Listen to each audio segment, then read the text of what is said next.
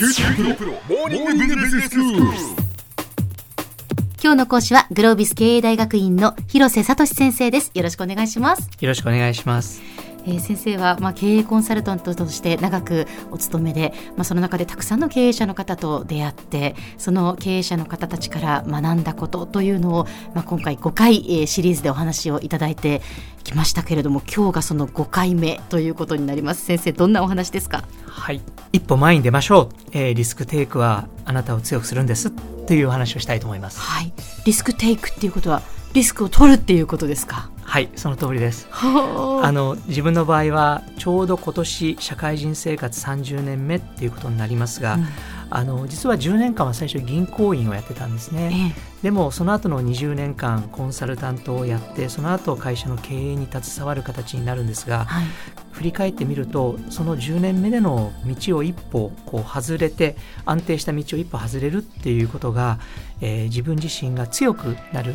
研ぎ澄まされていく大きなあー分岐点になったんじゃないかなっていうふうに思っています。そうなんですね。はい、あの例えばどういうことをしたのかいろんなことがあって言えないことも多々あるんですが、はい。例えば営業赤字で本当にこう存続自身危ぶまれていた会社を役員として入らせていただいて、うん。黒字化して上場するっていうことも経験しましたしはい。あるいは一つの会社は役員になって1年目に破綻を突然リーマンショックでしてしまって、そこでこの会社をねもう一回みんなを前に向かせるっていうことを、まあ、微力ながらお手伝いをしたっていうこともありましたしあ。るいはもう全く更地のところから外国人をたくさん雇ってええ全く新しい事業を立ち上げてまあそれなりにね3年間で50億ぐらいの売り上げ見えてくるようなそういった事業を作ってみたりまああのそういったこといろんなことをもう今になるとね本当に本に書けるぐらいたくさんの経験をさせていただきました。そうですか本当に大変ないろんな経験を先生なさってきたんですね。はい、きっとね同じ銀行にずっといたとしたらおそらくこういった経験はできなかったんじゃないかなっていうふうに思っています。うんまあ、できた背景というのは基本的には確かにビジネススクールで自分自身ねスキルを得て頑張ればそれなりになんとかなるんじゃないかなっていうような柔らかな確信があったんですけれどもその後自分なりにまず一歩前に出てみようと。で怖いけれどもええ。そこで見えてくるものに対して誠心誠意逃げずにはい。でこうただしこう自分を追い込めずに、ええ。ね、なんとかなる。苦しかったらもう別の道へまた歩めばいいんだっていうような、うん。もうある程度の割り切りを持って、一歩踏み出たっていうのが結果的にはそういういろいろな経験をさせていただいてそれが結果的に自分自身がどんどんこう最初の10年間なかったような成長曲線ええというのを描くようなことになったのかなっていうふうに思っています。そうですかなんかね自分の環境を変えるっていうのはすごく勇気のいることでだって今の環境に、まあ、不満がなければですよその環境にいることの方がまあ言ったら楽なわけじゃないですか,、はいそれを変えるっていうのは本当にいいのかなどうなるかなっていう不安がありますよね。確かにその通りですよね。うん成り行きの戦場の自分っていうものを描くことは簡単なんですが、まあ、当時はその自分に対してひょっとしたらこうどんどん環境が変わっていくのでね、あのそれでは環境に自分が遅れていくんじゃないかなっていう恐怖感もあったんですがはい。それ以上にワクワク感つまり今まで会ったことないような人たちえあるいは出会ったことのないような出来事えうん。そういう場に巡り合ってそこで自分自身がどういうふうに振る舞うのかあるいはそれを通して自分自身がどう育っていくのかそれをね見てみたいっていうね単純な好奇心があったのとええ。あとは自分の人生なのではい人にコントロールされたくない。つまり例えばね日本のサラリーマンで言うと、はい。えー人事異動が突然発令されてええ。でね、送別会でよくこう言いますよね。図らずもこの度どこどこに移動となりました広瀬聡でございます。はいではい。ねこのね図らずもっていう言葉を聞いていて新人時代の自分がとっても嫌だったんです。うん。自分の人生自分で決められないということに関して。うんで別にそれはね受験とかだったら合格不合格ってあってお前いらないっていう場合はあるけれどえ社員になった後はそれさえないっ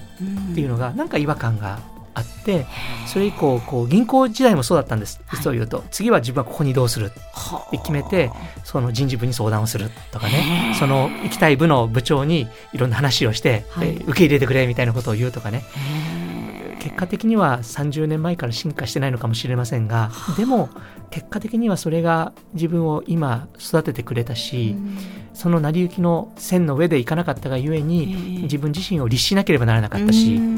えー、その分だけ家族に迷惑かけたかもしれませんが不安を与えたかもしれませんが、うん、でも人生は面白かったんじゃないかなっていうふうに思ってます。そうですか。その先生がまあいろんなことにチャレンジするその次、まあ、自分がこういうことをやろうああいうことをやろうというふうに決める、まあ、転職をするっていう時に何かこう自分にとってまあ指針となるものとか次はこういう企業に行こうとかどういうふうに決めていったんですか？はいありがとうございます。これはねあのなかなか賛成を得てもらえないコメントになるんですが、えー、あの3つほどありましてね、はい、1つは強い組織と弱い組織があったら弱い組織を選ぼうと大きい組織と小さい組織が選択肢としてあったら小さい組織を選ぼうと、うん、安定した環境と不安定な環境があったら不安定な環境を選ぼうと。へえそうですか。でねあとはね前職と同じことは絶対しない。はというのを自分なりのルールに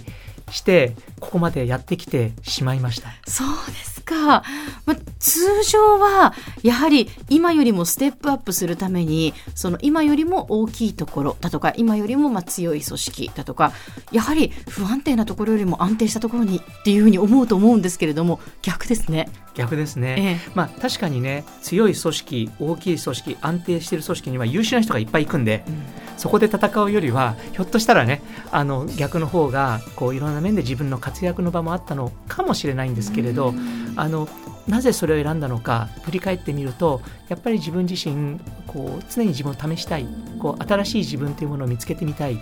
でそれを通して成長を続けてみたい。でね家族を心配したかもしれないって言ったけれども、結局はでもそれを家族は見ていて喜んでたんじゃないかなというふうに今は思ってます。はい、そうなんですね。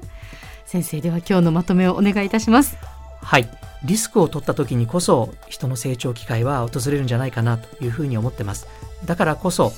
今日このラジオを聴いていただいている皆さんにも少しでもいいんです、えー、リスクを取ってほしい。できれば積極的にリスクを取ってほしい。一歩前に出る。そのこと自身が皆さん自身を強くするんじゃないかな。そのように思っています。今日の講師はグロービス経営大学院の広瀬聡先生でした。どうもありがとうございました。ありがとうございました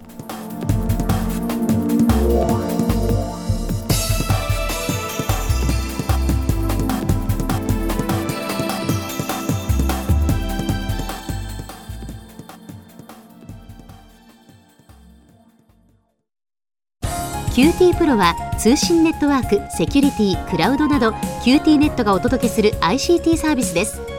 九州中に展開した光ファイバー網を基盤に一番身近なビジネスパートナーとして九州の企業自治体の皆様をサポートします。詳しくは QT プロで検索を。